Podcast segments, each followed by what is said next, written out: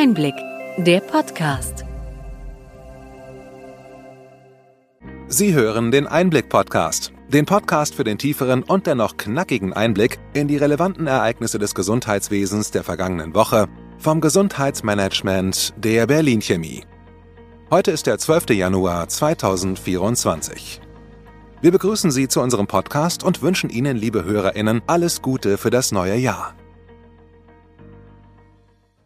Welche Themen standen in dieser Woche im Mittelpunkt?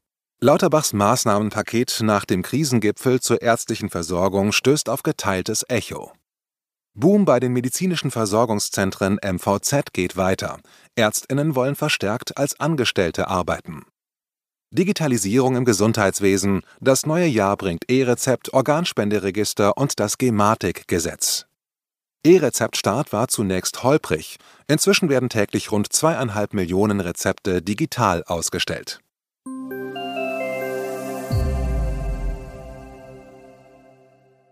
Womit starten wir?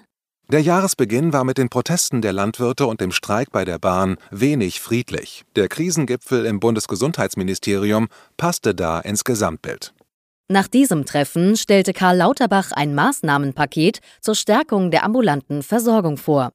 Dieses beinhaltet unter anderem die Endbudgetierung hausärztlicher Leistungen, eine jahresbezogene Versorgungspauschale für chronisch Kranke sowie eine Vorhaltepauschale für Versorgerpraxen. Darüber hinaus ist eine Vergütung für qualifizierte Hitzeberatungen vorgesehen. Verschiedene InteressensvertreterInnen äußern Kritik an den Plänen. Dr. Dirk Heinrich, Vorsitzender des Virchow-Bundes, bemängelt, der Gipfel ist auf halbem Weg stehen geblieben. Er sieht in den Maßnahmen einen Versuch, die Ärzteschaft zu spalten und das Gesundheitssystem komplett umzubauen. Weiterhin warnt er vor langen Wartezeiten und Leistungskürzungen bei Facharztterminen. Im Vorfeld des Gipfels war die Notwendigkeit konkreter Zusagen für die Zukunftsfähigkeit der ambulanten Versorgung durch Facharztpraxen angemahnt worden. Neben der Endbudgetierung der hausärztlichen Versorgung, die bereits im Koalitionsvertrag vorgesehen ist, forderte der Spitzenverband Fachärzte Deutschlands SPIFA einen deutlichen Schritt zur Beendigung der Budgetierung der fachärztlichen Versorgung. Dies betreffe sowohl die Grundversorgenden als auch die spezialisierten Fachärztinnen. Im Hinblick auf die Pflege fordert Christel Bienstein, Präsidentin des Deutschen Berufsverbandes für Pflegeberufe, eine neue Aufgabenverteilung. Sie betont, dass Community Health Nurses und akademisch ausgebildete Pflegefachpersonen in der Gesundheitsversorgung eine wichtige Rolle spielen könnten, insbesondere bei der Vermeidung unnötiger Krankenhauseinweisungen. In Berlin begann umgehend die politische Debatte zu den Vorschlägen von Bundesgesundheitsminister Karl Lauterbach zur Verbesserung der hausärztlichen Versorgung. Die SPD fordert eine zügige Umsetzung des Plans, die Budgetobergrenzen für Hausärztinnen aufzuheben. Dagmar Schmidt, stellvertretende Fraktionsvorsitzende, bestätigt das Ziel, in diesem Jahr konkrete Strukturreformen im stationären und ambulanten Bereich umzusetzen. Andrew Ullmann, gesundheitspolitischer Sprecher der FDP-Fraktion, verlangt eine faire Vergütung für hausärztliche Leistungen, unabhängig davon, ob diese von AllgemeinmedizinerInnen oder FachärztInnen erbracht werden. Die Union, vertreten durch den gesundheitspolitischen Sprecher Tino Sorge, äußert Bedenken zur Finanzierung der Pläne. Bundesgesundheitsminister Lauterbach hingegen erwartet, dass die Reformen durch steigende Einnahmen der Krankenkassen finanziert werden, ohne dass der Beitragssatz steigt. Der GKV-Spitzenverband erwartet jetzt einen konstruktiven Dialog und sieht die Pläne für weniger Bürokratie und mehr Digitalisierung in Arztpraxen als positiv an. Der Verband ergänzte, dass die finanzielle Situation der niedergelassenen Ärztinnen bereits gut sei. Im vergangenen Jahr seien die Honorare um rund 2 Milliarden Euro gestiegen. Das Gesundheitsversorgungsstärkungsgesetz GVSG, ursprünglich Versorgungsgesetz I genannt, soll eine zentrale Rolle in den Plänen von Bundesgesundheitsminister Karl Lauterbach spielen. Eine neue Vorlage dazu könnte noch im Januar vorgelegt werden. Es war schon im letzten Jahr als Entwurf präsentiert worden, wurde aber nicht weiter in den Gesetzgebungsprozess eingebracht. Der Virchow-Bund plant weitere Proteste, falls die Reformen nicht die gesamte ambulante Versorgung umfassen. Es bleibt spannend, auch nach dem Gipfel.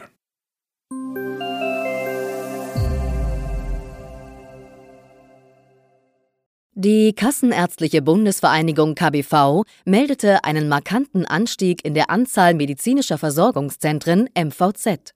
Ende 2022 gab es 4.574 MVZ, was einem Wachstum von mehr als 9 Prozent gegenüber dem Vorjahr entspricht. Seit 2012 hat sich die Anzahl der Zentren mehr als verdoppelt. Die meisten MVZ befinden sich in vertragsärztlicher, psychotherapeutischer oder Krankenhausträgerschaft, während der Anteil in sonstiger Trägerschaft rückläufig ist. Die Anzahl der in MVZ arbeitenden Ärztinnen und Psychotherapeutinnen stieg auf mehr als 28.000. Dies stellt fast eine Verdreifachung in den letzten zehn Jahren dar. Der Trend geht weiter hin zu einer gewünschten Anstellung. Die Zahl der selbstständigen Vertragsärztinnen und Vertragspsychotherapeutinnen stieg in den vergangenen Jahren nicht, sondern blieb stabil. Die Arbeitsgemeinschaft wissenschaftlicher medizinischer Fachgesellschaften betont, dass die steigende Beteiligung privater Investoren an Praxen und MVZ nicht zu Lasten der Behandlungsqualität gehen darf. Untersuchungen sollen klären, wie sich die Behandlungsqualität in investorenbetriebenen MVZ verändert und wie hier die Gewinne erzielt werden.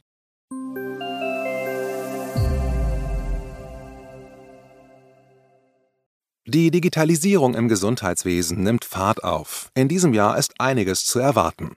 Wir stellen Ihnen kurz die wesentlichen Neuerungen vor. Seit Beginn des Jahres ist das E-Rezept verpflichtend. Bereits Ende Dezember waren mehr als 15 Millionen E-Rezepte eingelöst worden, die meisten über die elektronische Gesundheitskarte. Ein weiteres wichtiges Thema ist das digitale Organspenderegister, dessen Start sich verzögert. Es soll Entscheidungen zur Organspende festhalten. Die Bundesdruckerei arbeitet als externer Dienstleister an diesem Projekt. Weiter wird das Gematik-Gesetz in diesem Jahr erwartet, als rechtlicher Rahmen für die digitalen Neuerungen im Gesundheitswesen. Die Gematik soll zu einer digitalen Gesundheitsagentur weiterentwickelt werden, mit einem Fokus auf Nutzerorientierung und Interoperabilität. Digitalisierung und Datenschutz. Ulrich Kelber als Bundesdatenschutzbeauftragter strebt eine zweite Amtszeit an. Bis zur Wahlentscheidung im Bundestag bleibt er weiter im Amt. Einige Medien spekulieren, dass der oberste Datenschützer es sich mit einigen Gesundheitspolitikerinnen verscherzt habe und deshalb die Personalie noch nicht entschieden ist. Nicht zu lange auf Perfektion warten, fordert Susanne Ozegowski, Abteilungsleiterin Digitalisierung im Bundesgesundheitsministerium, im Interview mit Tagesspiegel Background. Die elektronische Patientenakte soll ab 2025 für alle Versicherten eingeführt werden. Die Technik sei noch nicht perfekt, aber man wolle den konkreten Nutzen für Ärztinnen und Patientinnen in den Vordergrund stellen, so Ozegowski. Ziel sei es, doppelte Untersuchungen zu vermeiden und den Informationsfluss zu verbessern. Auch der Datenaustausch für die Forschung, etwa mit den USA, soll erleichtert werden. Insgesamt fordert Ozegowski, dass der Blickwinkel mehr auf die Verbesserung durch die Digitalisierung des Gesundheitswesens gerichtet wird. Mit den Rollout-Vorbereitungen zur EPA werden wir dieses Jahr sicherlich rechnen können. Laut Ozegowski kann die EPA der Durchbruch für die Digitalisierung in Deutschland sein.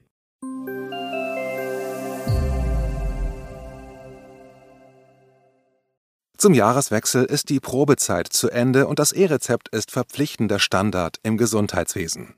Der Start verlief nicht reibungslos. Hannes Neumann, Produktmanager der Gematik für das E-Rezept, bewertet im Ärztetag-Podcast die anfänglichen Schwierigkeiten. Schon am ersten Tag wurden bereits 1,3 Millionen E-Rezepte ausgestellt. Allerdings entstand in Praxen viel Aufwand, da PatientInnen von ihren Krankenkassen zu wenig informiert worden seien. Auch die Kommunikation der ersten Störungen sei nicht optimal gelaufen, so Neumann.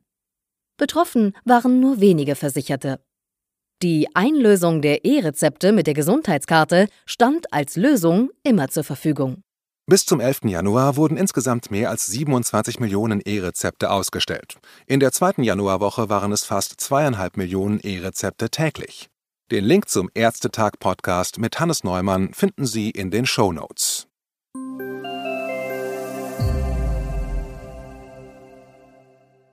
Das digitale Jahr begann mit Störungen beim E-Rezept. Diese wurden unter anderem durch die Einführung neuer Gesundheits-IDs verursacht. Die IT-Dienstleister IBM und Bitmark meldeten inzwischen, dass die Probleme behoben wurden. Wegen der aufgetretenen Probleme verschiebt die Barmer vorsichtshalber die für ihre Versicherten-App geplante Anbindung an die E-Rezept-App. Obwohl nicht direkt betroffen, sollen zunächst weitere Tests durchgeführt werden. Die Barmer-Versicherten können E-Rezepte aber weiterhin einlösen, per Ausdruck oder mit der Gesundheitskarte. Die Barmer nutzt für ihre Versicherten die Gesundheits-ID der Telekom-Tochter T-Systems.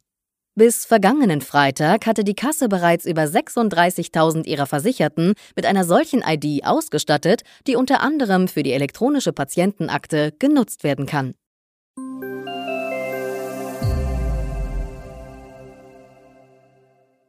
Die Geschwindigkeit bei den Gesetzesvorhaben im Gesundheitswesen bleibt hoch, nachzulesen im Arbeitsprogramm der SPD-Bundestagsfraktion für das erste Quartal dieses Jahres. Im Mittelpunkt stehen dort Themen wie die Krankenhausreform und die Versorgungsgesetze. Bundesgesundheitsminister Karl Lauterbach plant im Mai einen Entwurf zur Krankenhausreform vorzustellen, nachdem das Transparenzgesetz den Vermittlungsausschuss passiert hat. Das Gesundheitsversorgungsstärkungsgesetz GVSG soll schon in diesem Monat weiter auf den Weg gebracht werden.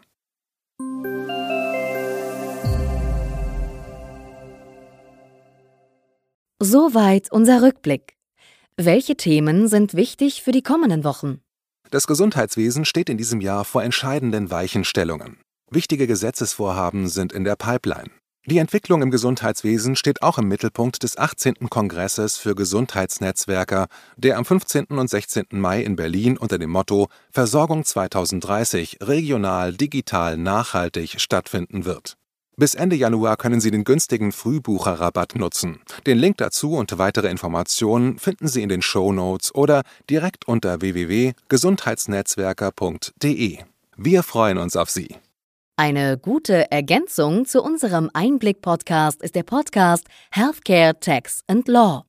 Steuerberaterin Janine Peine und Anwältin Katrin C.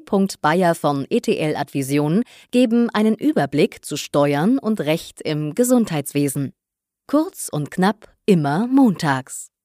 Sie finden den Link zu diesem wöchentlichen Podcast in den Show Notes. Hat Ihnen die breite und bunte Palette an Nachrichten und Informationen gefallen? Gerne können Sie unseren Podcast weiterempfehlen. Schreiben Sie uns Ihre Anregungen und Fragen bitte an gesundheitsmanagement at berlin-chemie.de. Sie finden unsere Kontaktdaten auch in den Show Notes. Wir freuen uns, wenn Sie am nächsten Freitag wieder dabei sind beim Einblick-Podcast vom Gesundheitsmanagement der Berlin Chemie.